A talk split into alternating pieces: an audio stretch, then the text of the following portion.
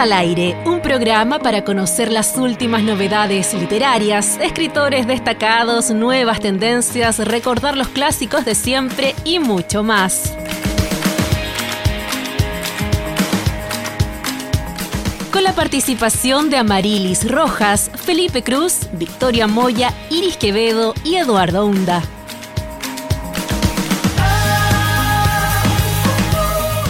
Hola, hola, ¿qué tal? ¿Cómo están? Muy buenas tardes, bienvenidas, bienvenidos a un nuevo capítulo de Libros al Aire, como siempre acompañándoles aquí en la radio Universidad de Concepción 95.1 en FM y también en radiodec.cl. ¿Cómo están Victoria, Iris y Felipe? ¿Cómo les va? Por acá todo bien, ya eh, cerrando el año, eh, después de haber ido a la Furia del Libro, súper contenta de cierta forma. Fue como una mini vacación muy disfrutada. ¿Y por allá, Iris?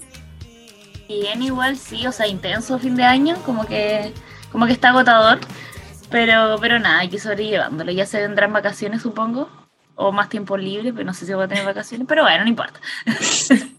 supongo que algún fin de semana libre vendrá por ahí. Y eso, ¿y tú, Felipe? Tenemos aquí en el estudio al, jefe de Iris en, en contacto telefónico. Sí, em, no hay vacaciones. Sorpresa de la vida, no, no hay vacaciones. Me muero. Al contrario, doble. Déjenme leer un libro. no, mira, a ver, por aquí estamos bien, estamos tranquilos, hay que estar tranquilo. Yo, bueno, yo siempre he sido tranquilo, entonces, em, frente a diversas situaciones como este fin de, de, año, alguien tiene que tener la calma y menos mal que ese compadre, soy yo el que tiene la calma en este minuto. pero, pero bien, sobreviviendo ya con ganas de empezar, como decía alguien, el 2023 bien cabrón, ¿no? Eduardo, ¿cómo estás tú? Bien, también, súper bien. Oye, con, con, todo el optimismo todavía de la Feria del Libro, justamente como decía la Victoria, estamos con el ánimo bien arriba a propósito de esa feria, de ese encuentro finalmente con, eh, con autores, con editores, con lectores también, por supuesto. Así que bien, súper bien. Tenemos que transparentar, eso sí, estimados y estimadas auditores y auditoras, que eh, este programa está grabado previamente. Eh, de lo contrario, estaríamos hablando, por supuesto, de los libros o not libros que nos tocaron eh, durante esta Navidad. Eh, esperamos compartir aquellos detalles durante enero, por supuesto, la próxima, la próxima, próxima semana, y sobre todo en lo que se viene de la Phil Bio. Antes de eso, por supuesto, tenemos que presentar una entrevista que realizamos y que grabamos también junto a Vicente Undurraga a propósito de su libro Todo puede ser, un libro, un ensayo en realidad, donde él eh, reflexiona sobre distintos versos, eh, verbos, perdón, distintos verbos en infinitivo, eh, acciones, así que está bien interesante el libro, muy recomendable también, lo encontramos allá en la furia del libro y queremos ahora entonces escuchar esta entrevista con Vicente Undurraga.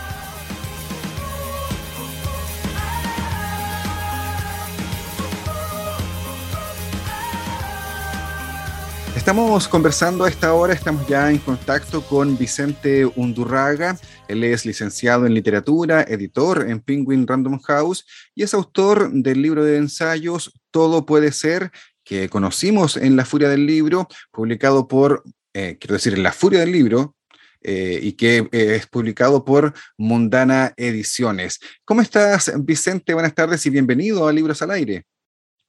Hola, eh, hola, hola, muy bien, eh, muy bien y muchas gracias por la invitación.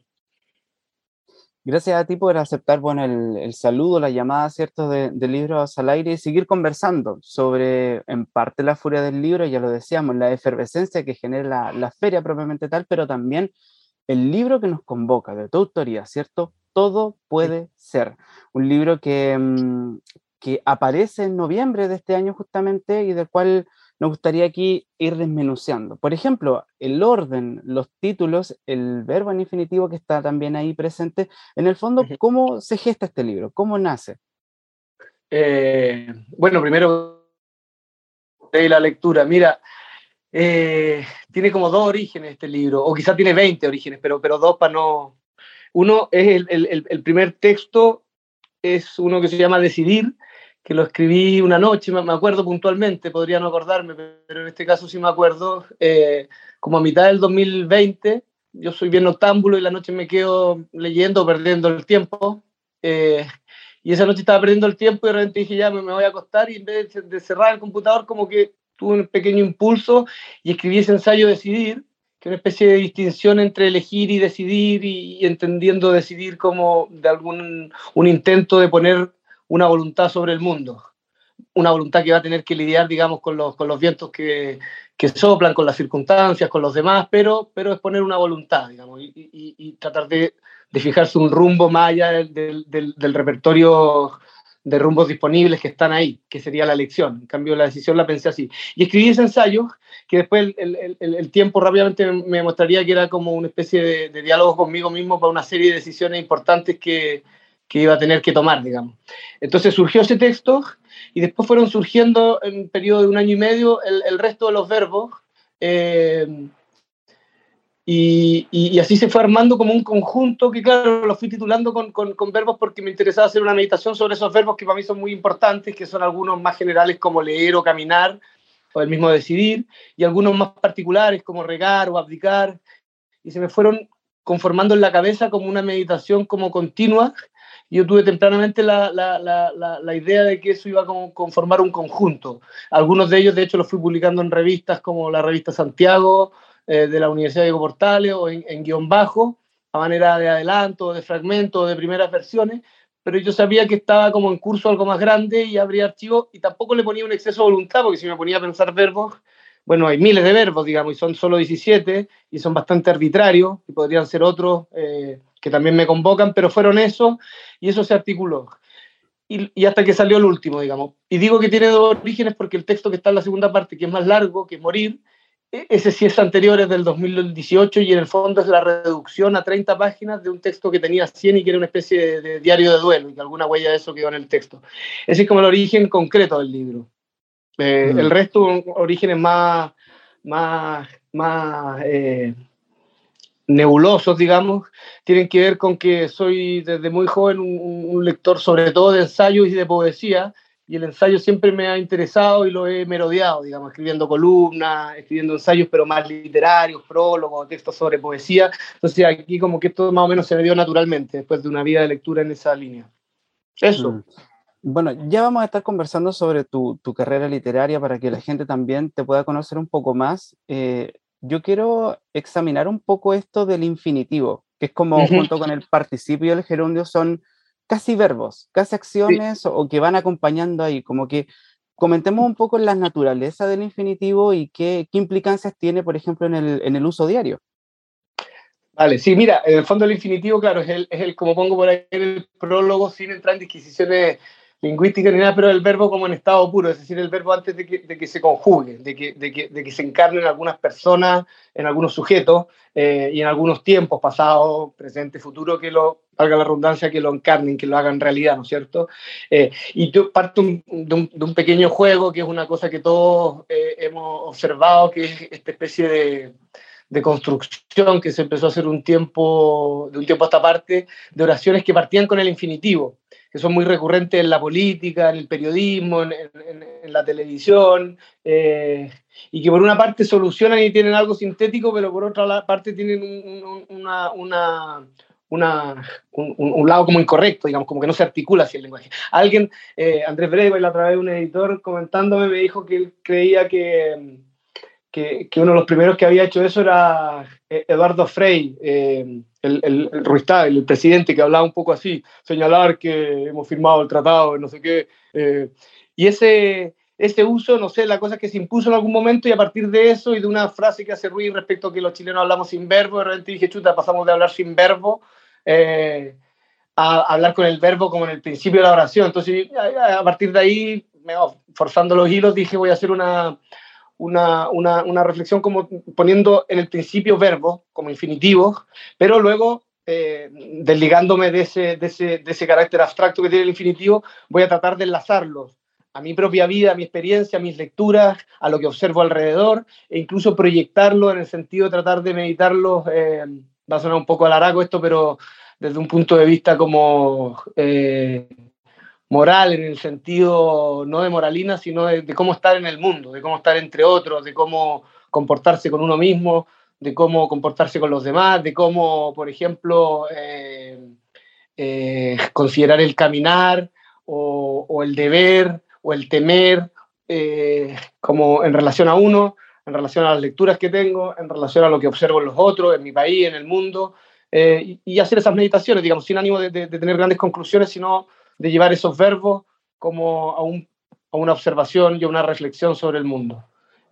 que es lo propio un poco del ensayo, ¿no es cierto? Como observar y reflexionar sobre eso que se observa eh, y dejarlo en un nuevo punto para uno y para que él lea, ojalá, idealmente, pero en ningún caso zanjarlo ni solucionarlo. Entre otras cosas porque creo que los problemas del ensayo son los problemas del mundo y no tienen solución, digamos, lo que tienen son eh, nuevos, nuevas maneras de plantarse ante ellos. Así, lo, por eso un poco están pensados como verbos. De hecho, siempre mientras lo, lo, lo escribí, lo armaba el libro y lo, y lo, editaba, digamos, se llamaba Infinitivos, que al final terminó siendo solo el nombre del prólogo, eh, porque me pareció mejor título todo puede ser, digamos. Oye, hay, varias cosas que se nos van ocurriendo al tiro que, eh, para preguntar, eh, Vicente, porque al último hablamos del título, ya vamos a hablar justamente del título y de la referencia, obviamente, eh, literaria. Eh, tú hablabas, por supuesto, de, que, claro, en el ensayo se plantean estas cuestiones, pero no como, eh, no a modo de plantear soluciones, sino que la reflexión principalmente. algunos verbos, por supuesto, nos parecen infinitivos que son más urgentes de atender quizás que otros decidir, por ejemplo, para mí me, pareció un llamado de atención realmente urgente, eh, sobre todo en la situación en la que nos encontramos en nuestro país. Eh, a, tu juicio, ¿qué otro, aparte de decidir o este mismo decidir, eh, qué otro verbo crees que como sociedad aquí en Chile debiéramos atender también con cierta urgencia? Em, mira, qué buena pregunta. Yo te diría como trasnochar. diría que, aunque se trasnocha bastante y se toma bastante, sí, siempre se puede trasnochar más. No, pero en serio, por ejemplo, el temer, porque tampoco son verbos, y ahí, ahí la, con, una conversación con la, con la editora Macarena García en un momento fue clave, porque algunos verbos yo al principio los, los pensaba como no, por ejemplo, no temer, no envidiar, pero eso de alguna manera suponía también poner una postura como ya demasiado moral respecto a esos verbos, como que no hay que temer, no hay que envidiar, y dije, mejor hagamos una meditación sobre los verbos eh, tal cual son, eh, y no solo verbos como que yo invito a vivir, sino por eso en el prólogo digo un poco como activar o desactivar verbos, o sea que también creo que cabe una meditación sobre la envidia, obviamente soy de la idea de que hay que tratar de dejarla de lado, pero partir por, partiendo por asumir, partir por asumir, estoy hablando en infinitivo, ¿vieron? Partiendo por asumir que, es un sentimiento que más o menos naturalmente surge, nos surge a todos, y que lo que cabría hacer es meditar por qué surge, cómo surge y cómo podría uno dejarlo reducido a su mínima expresión o dejarlo de lado. Eh, y eso, así en términos de, de, país, yo creo que estaría bueno, digamos, como porque la envidia está asociada también a un cierto individualismo y a una cierta espíritu de competencia que yo creo que sería mejor cambiar por otro espíritu, por ejemplo, por un espíritu de colaboración, por un espíritu como de mayor generosidad, de entendimiento del otro, de ponerse en el lugar del otro, de, admirar sin, sin, sin, que eso sea un tráfico de, favores, sino admirar a ciegas. Estoy pensando en todos los planos, no solo en el político, que por supuesto que sí, pero en la cotidianidad. Eh, dicho como cosa general, porque luego en la realidad, por supuesto, uno se encuentra con todo y está lleno de, personas y de gestos grandiosos. Eh, no soy ningún espíritu apocalíptico, pero sí creo que ese estaría bueno. Eh, y de la mano de ese también el verbo confiar, me parece que, es muy importante. Ahora que hay que saber confiar. Yo ahí justamente ese, lo parto diciendo confiar y desconfiar en, en, la, en la, la debida como equilibrio, articulación de esos dos verbos me parece que, que, se juega mucho de nuestro, de nuestro estar en el mundo y de nuestro estar en, en el tiempo en el que estamos y en concreto de, estar en Chile con todo lo que está pasando eh, políticamente, creo que el confiar tendría que ocupar un lugar muy grande. El salir de la desconfianza en la que de alguna manera nos hemos eh, arrinconado como sociedad y, por supuesto como individuos. Las sociedades las componen individuos, entonces también hay un doble plano. Pero es mucha la desconfianza y de repente cuando, cuando la confianza bien llevada, porque la, la confianza mal llevada puede terminar en, en, tontera o prestarse para abusos o qué sé yo, pero de repente un, lo mismo, un abrirse al otro, un abrirse, eh, creo que serían cosas que vendrían bien en, en, el, en, el, plano de la pregunta que ustedes me hacen, digamos, en el plano más, más nacional. Eh, eso. Hay otros verbos mm. que no recomendaría, como quemar, regar tampoco porque hay poca agua, pero pero, y reír, reír sí, eso, eso, eso, ese me parece muy importante. Eh, no, no una defensa al reír, porque es como, sería defender como el respirar, digamos, que, que es un, casi un reflejo humano, pero sí del, del, lugar del reír, porque en algunas discursividades de repente o en algunas miradas de mundo el reír es como, como, como algo que estuviera reñido con la, con la seriedad o con la profundidad, yo ahí creo absolutamente lo contrario, digamos, que el reír es una, manera, es una lucha, es una resistencia, digamos, a, la, a los problemas del mundo, a las adversidades del mundo, a, los dolores del mundo, y, que la risa está desde siempre. Si lo vemos en la filosofía o en la literatura, está desde los griegos, desde Aristófanes y desde varios más, está el Quijote, que es nuestra obra central, un saludo a Sancho Panza, de, quien proviene el título del libro, eh, y está en, en, lo mejor de la cultura chilena. Cuando digo la cultura chilena, digo de la. Ahí estamos teniendo ahí algunos problemas de, de, de conexión, eh, Vicente. Eh, se nos está pegando un poco la, conexión. Estamos conversando con Vicente Undurraga. Él es eh, eh, editor, es también escritor, autor del libro Todo puede ser, publicado por Mundana Ediciones. Un libro que eh, nos ha sorprendido bastante, un libro de ensayos que contiene diversas reflexiones en torno a distintos verbos planteados en infinitivo, que es justamente de lo que estamos conversando. Eh, estamos eh, tratando de, re, de, retomar ahí justamente la conexión con Vicente. Sí, justamente. Eh, ahora sí estoy de vuelta o no? Ahora sí. Sí, ahora sí, sí. Vicente. A ver. Perdón, no sé qué pasó. Quizá era un llamado a callar, que es otro verbo que también había que hablando mucho. um... Decíamos que estamos comenzando justamente con Vicente Undurraga a propósito de su libro Todo puede ser, eh, donde hemos conocido, por supuesto, estas reflexiones a partir de distintos verbos en infinitivo y de eso justamente estamos eh, conversando. Felipe. Sí, bueno, eh, haciendo un repaso por esta serie de, de infinitivos bastante interesantes, urgentes, como lo decíamos también, hay uno que es leer, y esto lo vamos a, a, retomar un poco con lo que tú nos contabas, Vicente, acerca de eh, tus primeros textos, lo que tú leías, también ensalzarlo con tu trabajo, eh, y desarrollaste todo un ensayo a propósito de leer. Cuéntanos un poco para profundizar, ¿cierto?, sobre tu primera lectura y tu carrera en general, para que también la gente te pueda conocer un poco más.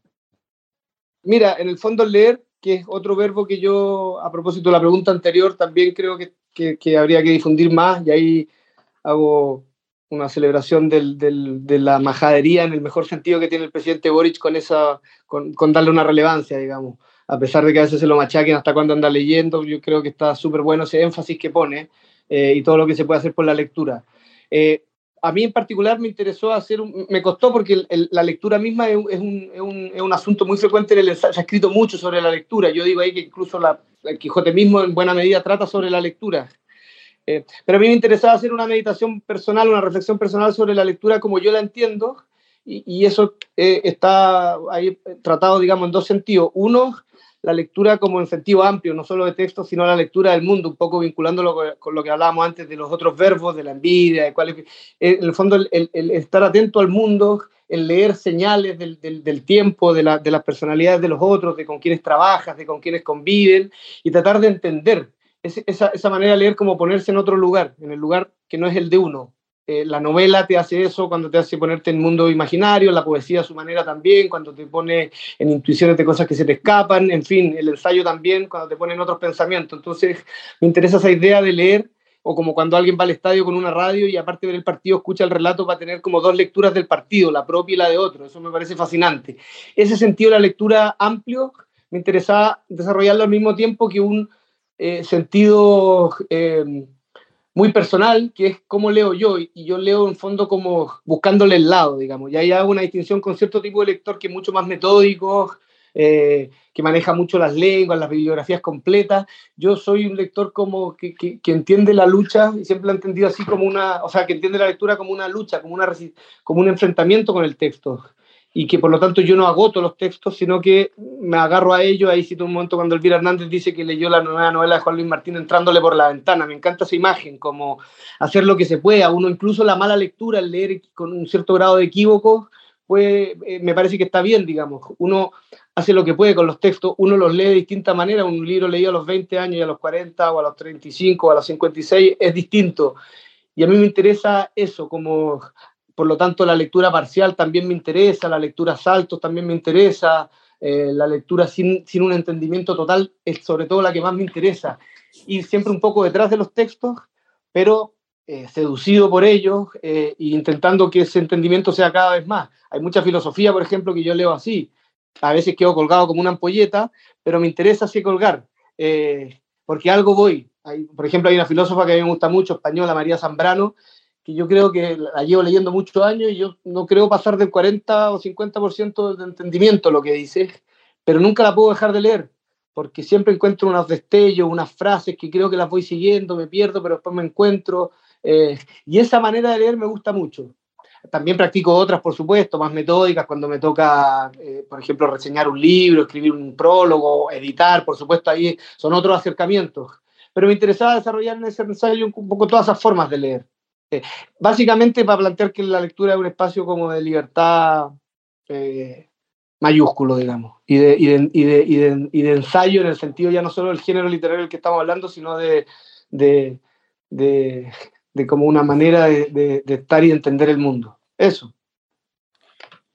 Sin duda que se desprenden, por supuesto, diferentes eh, interpretaciones. Aquí quizás la magia de los ensayos es justamente generar más interpretaciones, abrir, digamos, el pensamiento en quien está leyendo. Eh, y valga la redundancia con el verbo leer, pero aquí uno eh, se asocia a otros verbos también dentro del mismo eh, libro, Vicente.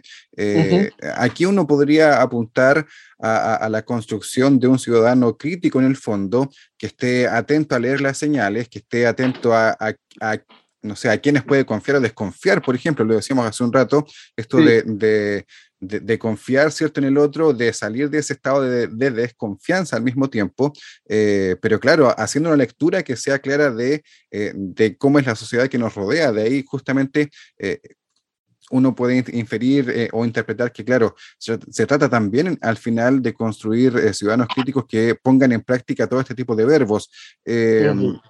Hay otro, hay otro verbo que, que, que, también es bastante llamativo, dentro de lo llamativo que son la mayoría de los textos, eh, y que es el deber.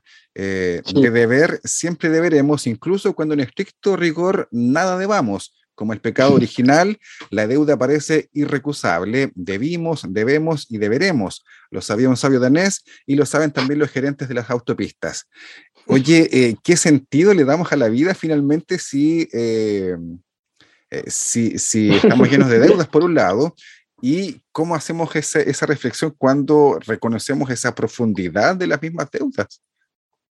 Bueno, eh, no, qué buena pregunta nuevamente. Yo creo que está vinculado, a propósito de lo de leer, tú decías una, una, una frase que me, que me, gustó, que me apropio, que es la idea de ciudadano atento. Yo creo que el lector es eso en el fondo, porque quien, desarrolla la capacidad de leer, insisto, no solo texto, sino la realidad, lo que te rodea, a los otros, a lo que les pasa a los otros, va a desarrollar mayor autonomía de pensamiento y, por lo tanto va a poder eh, incidir más y decidir, para retomar otro verbo, en, en, lo que hace y en lo que le rodea y participar políticamente y, ser parte de una comunidad, digamos. En el fondo, para ser parte de una comunidad, primero hay que ser un individuo, esa es mi, mi convicción profunda, es de las pocas que tengo.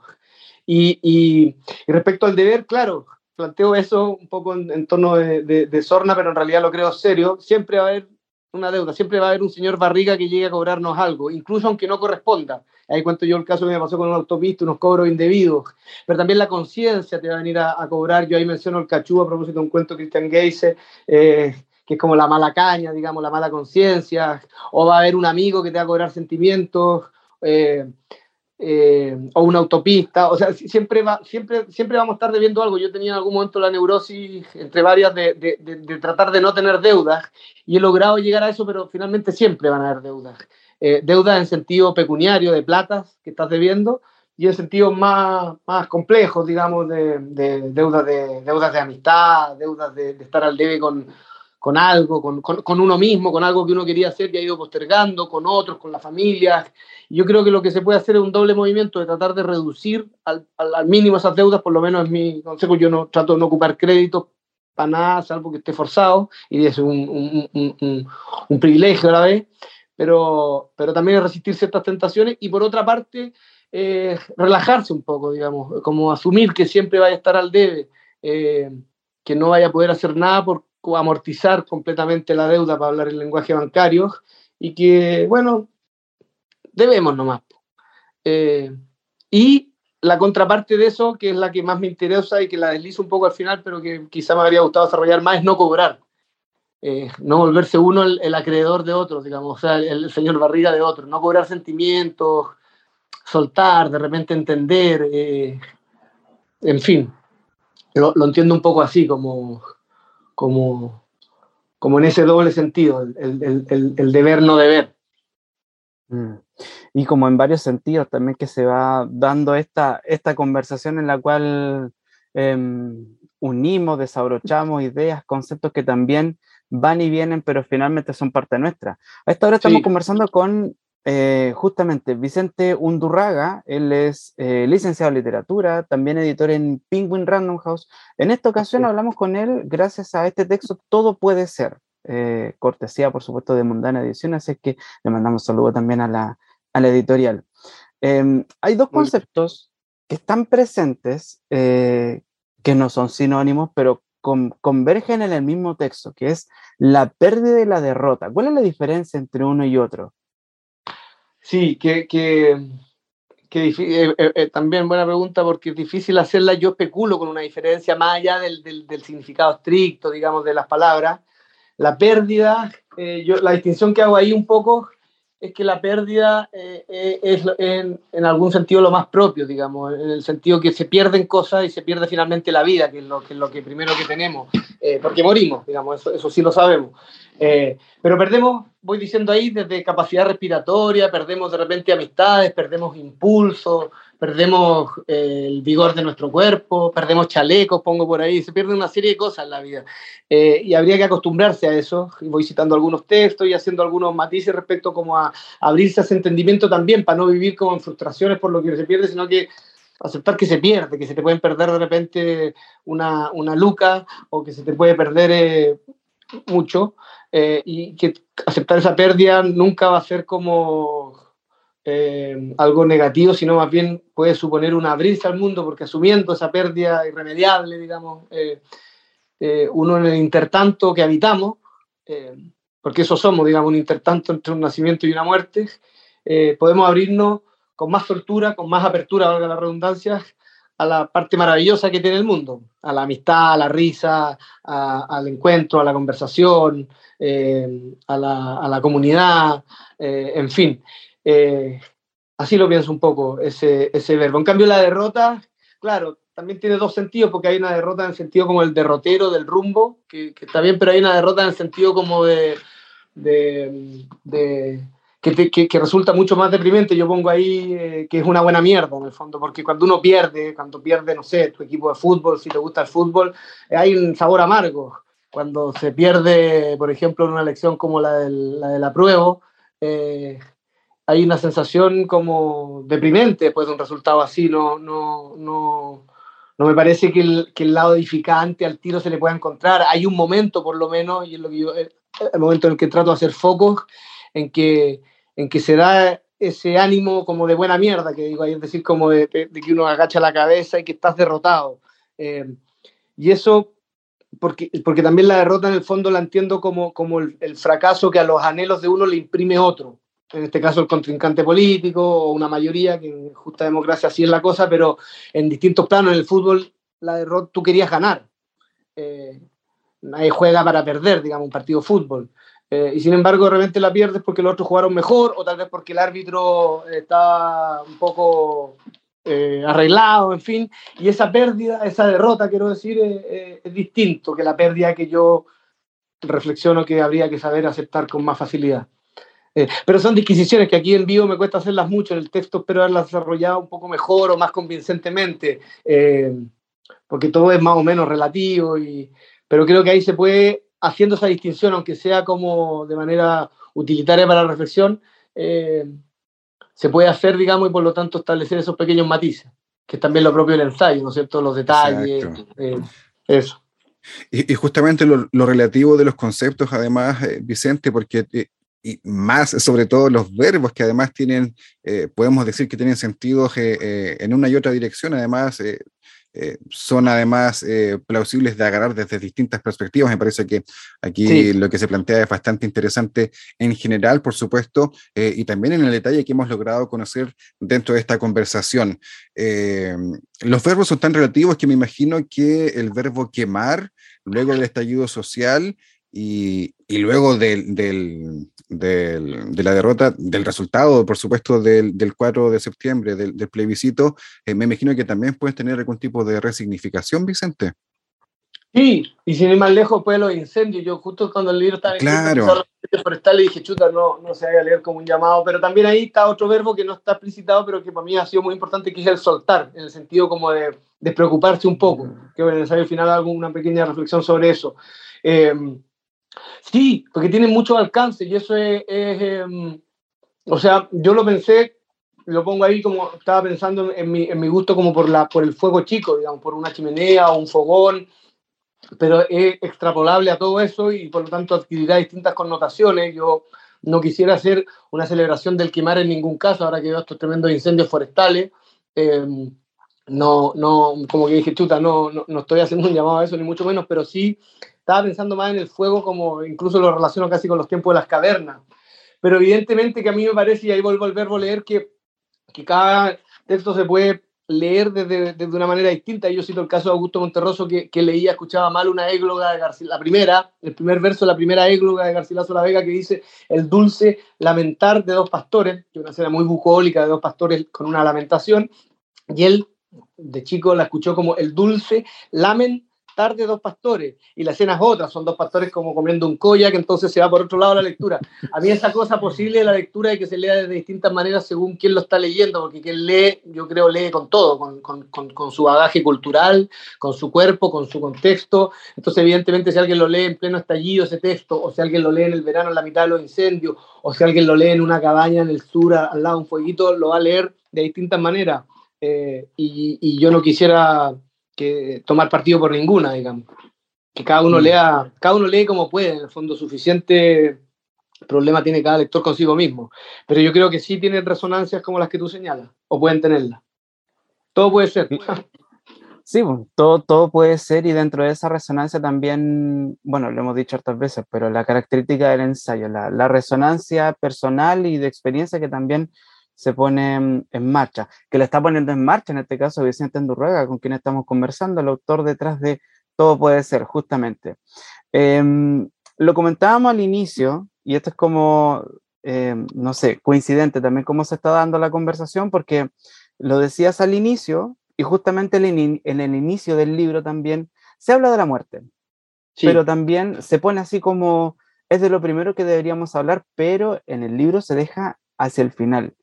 Eh, y también nos contabas un poco sobre que mm, este era un texto que eh, era más grande, es más extenso, que de alguna manera se recorta, se edita. Em, son como dos preguntas en una, para seguirnos enredando. Em, Está bien, de eso se trata. De, de, qué trataba este texto, en el fondo, este texto grande de la muerte, es decir, de, de, qué nos perdimos o qué fue lo que se quedó, y también cómo fue el proceso de edición, con, con justamente no solo de este texto, sino también el trabajo en general con Mundana Ediciones. Mira, ¿de qué, se, de, qué se, ¿de qué se perdieron? De nada, de qué se salvaron de muchos, se salvaron de muchas páginas probablemente de, demasiado anecdotario personal y, de mucho lloriqueo, porque era el diario así, en términos generales, era el, diario de duelo que yo escribí como eh, con ocasión de la, de la muerte de una, de una, amiga muy querida, una muerte temprana y, muy abrupta. Entonces, claro, un diario que escribí entre este, eh, durante un mes, digamos. Em, dos semanas después de esa muerte yo empecé a escribir un diario y al cabo de un mes lo cerré. Y era, claro, estaba lleno de, exageraciones, de lamentaciones, de cosas muy personales, de, cosas un poco estridentes, qué sé yo. Y ese texto lo fui, es del 2018, lo, lo, volví a mirar, lo miré, me parecía bueno, me parecía malísimo, le sacaba páginas y se fue como reduciendo, reduciendo, reduciendo, reduciendo. Y fue también quedando un poco la huella de ese, de ese duelo que lo activa, pero también una reflexión que tiene que ver con lecturas que hice sobre el duelo, sobre la muerte, sobre la, sobre la descomposición del cadáver, sobre, sobre lo que pasa con los deudos. Es un, un, texto más que sobre la muerte, es como sobre el duelo, sobre el ver morir, sobre lo que te pasa cuando muere alguien muy cerca. Eh, sobre cómo se mueren distintas tradiciones, cómo se vive el morir. Y ahí me baso en un texto de Philippe Arié, un historiador francés, que es la historia de la muerte en Occidente o morir en Occidente, que, que fue muy clave para mí, también en, en Elías Canetti y en varios poetas que piensan la muerte, y que obviamente que es el gran asunto que nos concierne a todos.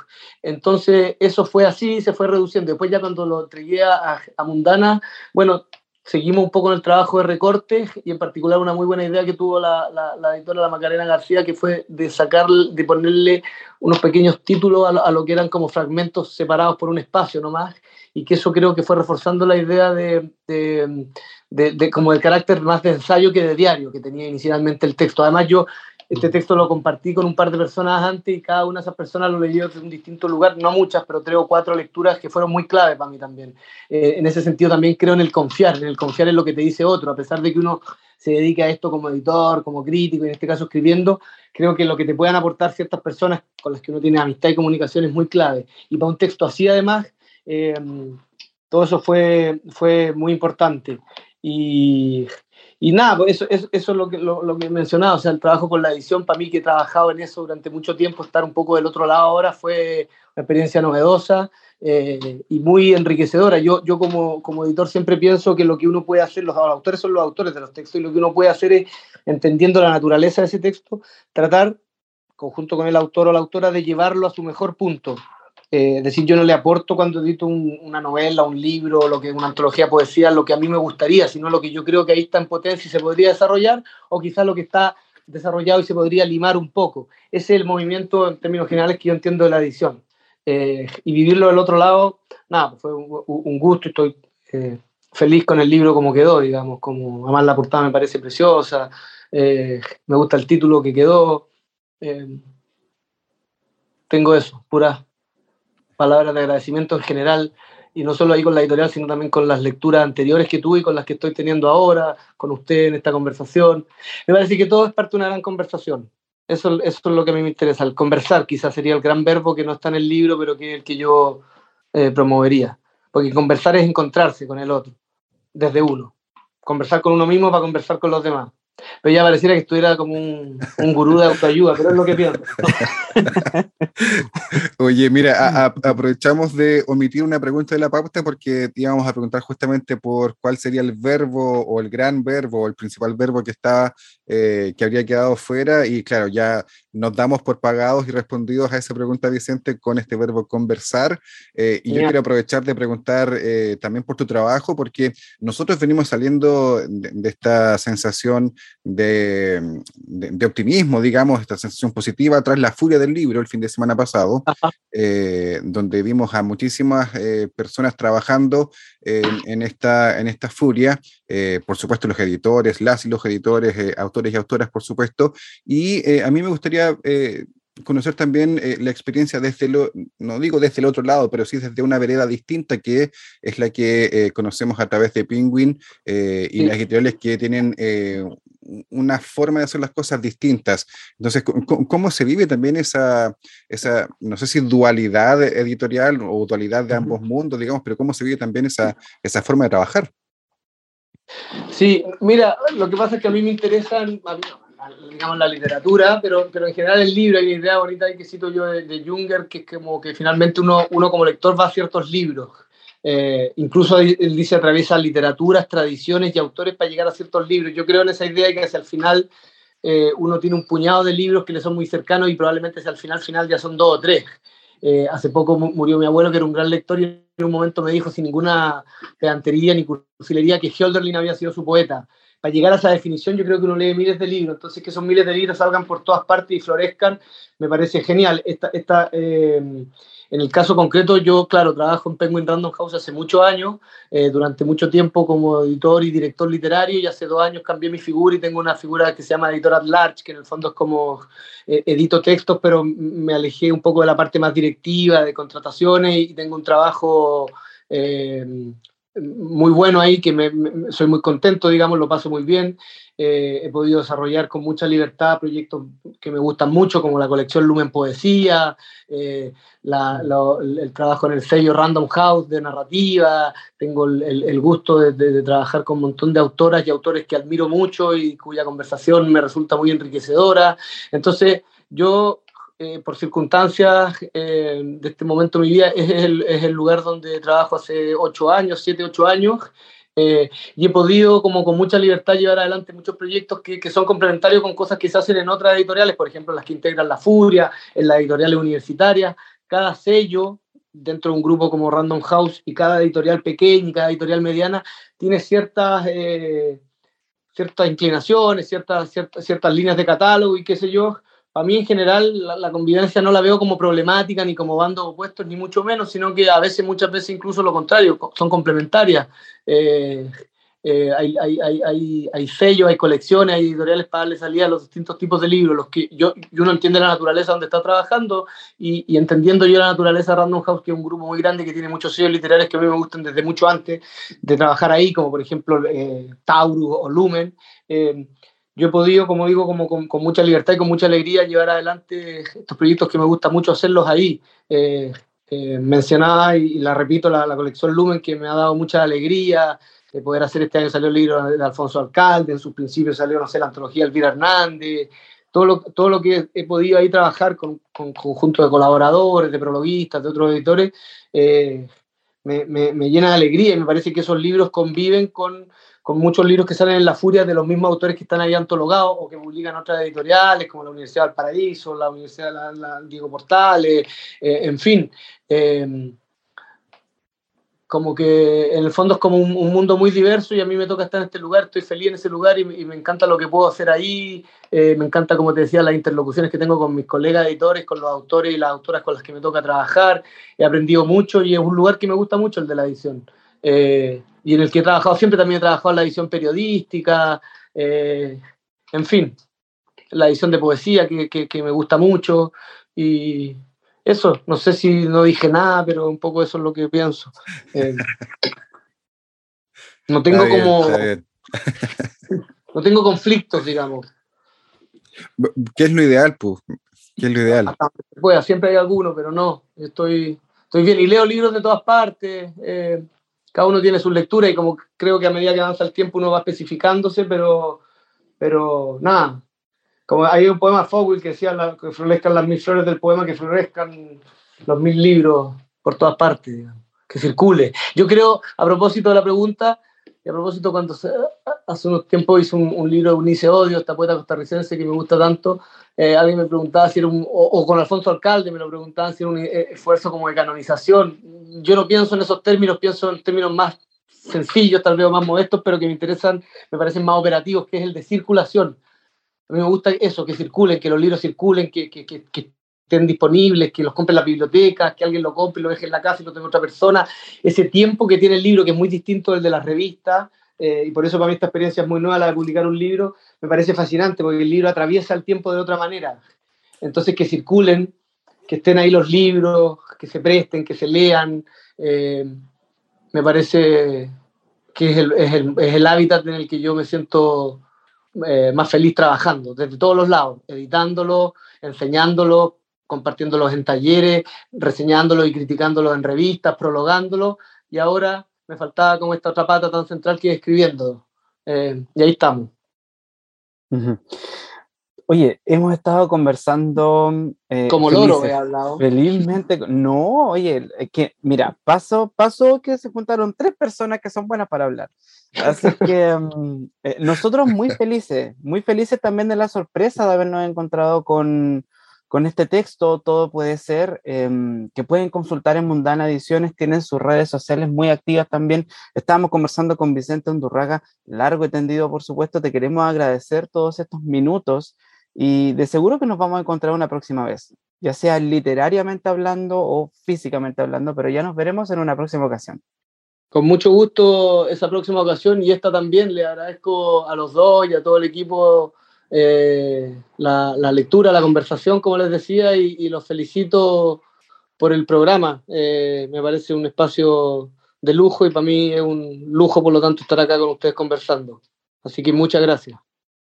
También estamos agradecidos, Vicente, ha sido una gran conversación para nosotros, para, imagino que también para quienes nos están acompañando. Yo quiero saludar, antes de despedirnos, ir a la pausa musical, a Natacha Oyarzún, quien fue la gestora de esta entrevista, quien fue la autora intelectual, digamos, de esta conversación. ella, eh, nos encontramos con ella, hemos, hemos ya trabajado previamente durante esta temporada, hemos conversado también con, con ella en su rol de autora, y ella en un momento de iluminación nos dijo, aquí está su siguiente entrevista nos presentó, nos medió este libro ahí, ahí mismo en La Furia, así que también un saludo para Natacha y Vicente, muchas gracias por este tiempo de conversación. Eso, saludo a Natacha, buena onda y saludo a todos y gracias nuevamente a ustedes. Y un abrazo. Un abrazo también a la distancia, Vicente. Vamos a la pausa musical y luego ya venimos con la última parte de este programa de hoy. Pausa y volvemos.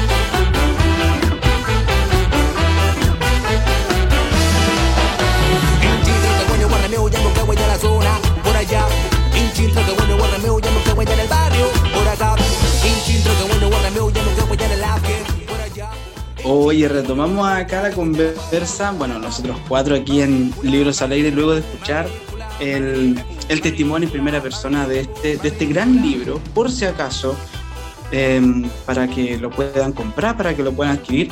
Pasó la Navidad, eso sí, pero un buen regalito después de.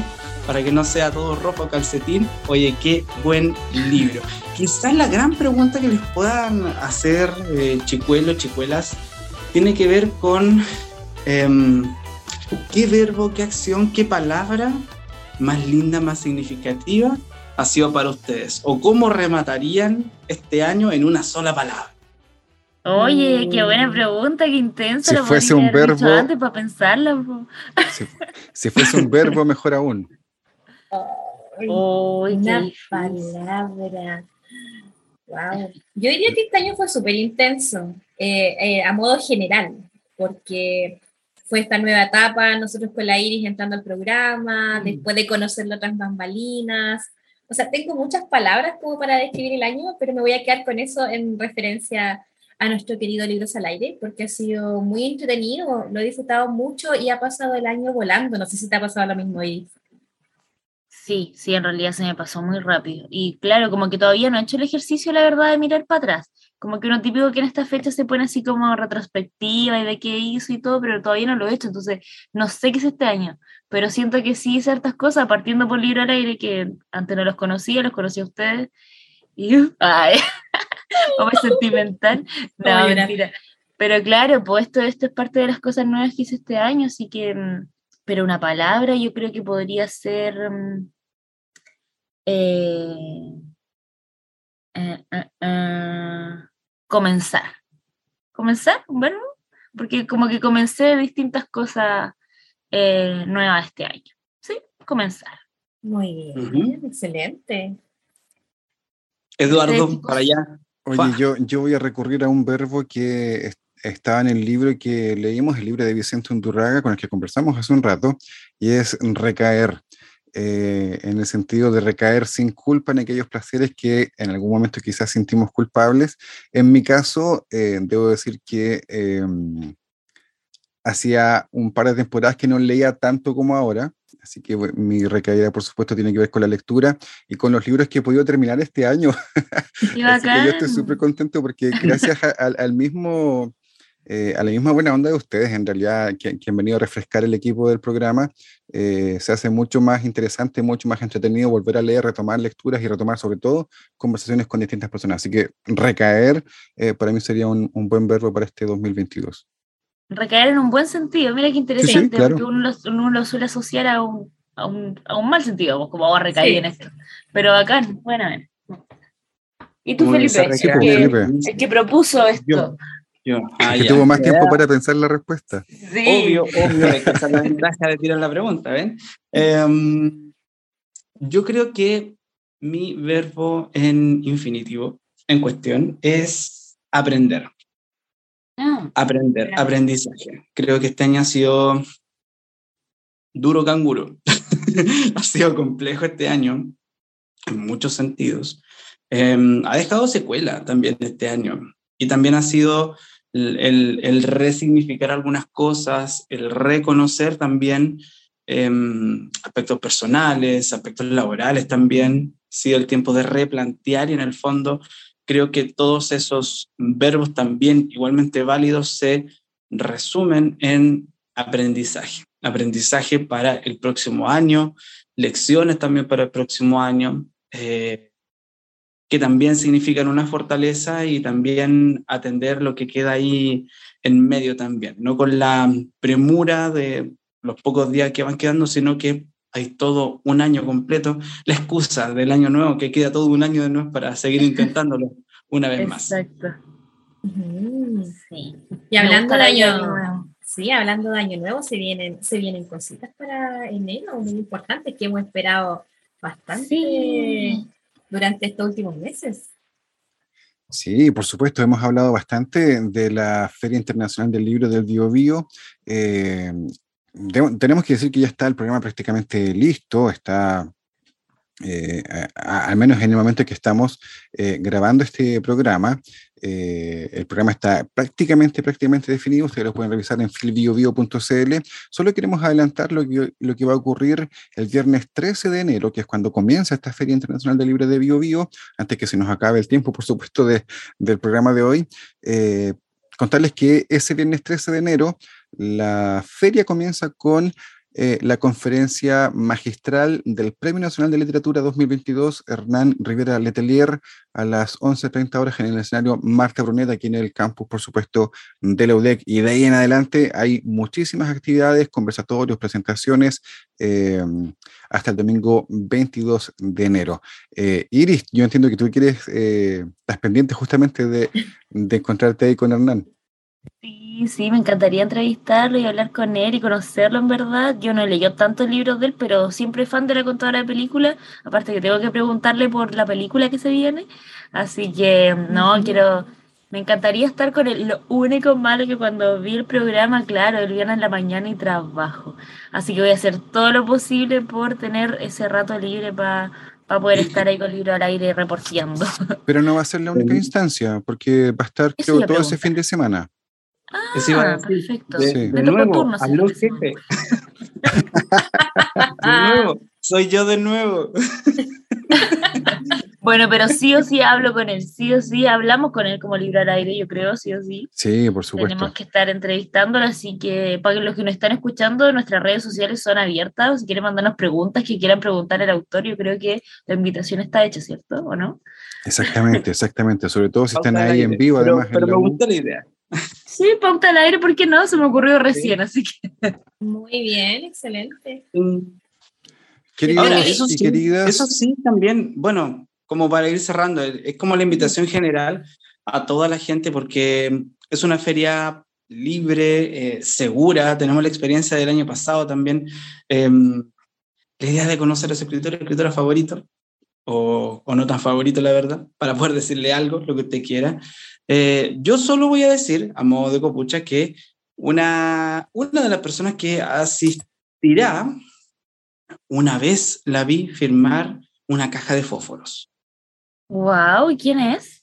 Ah, no, pues, copucha, para el siguiente capítulo. Ah, Me encanta. para el otro año. Para para el otro año. Sí, pues No, el pero último también- programa de- del 2022. Eh, Exacto.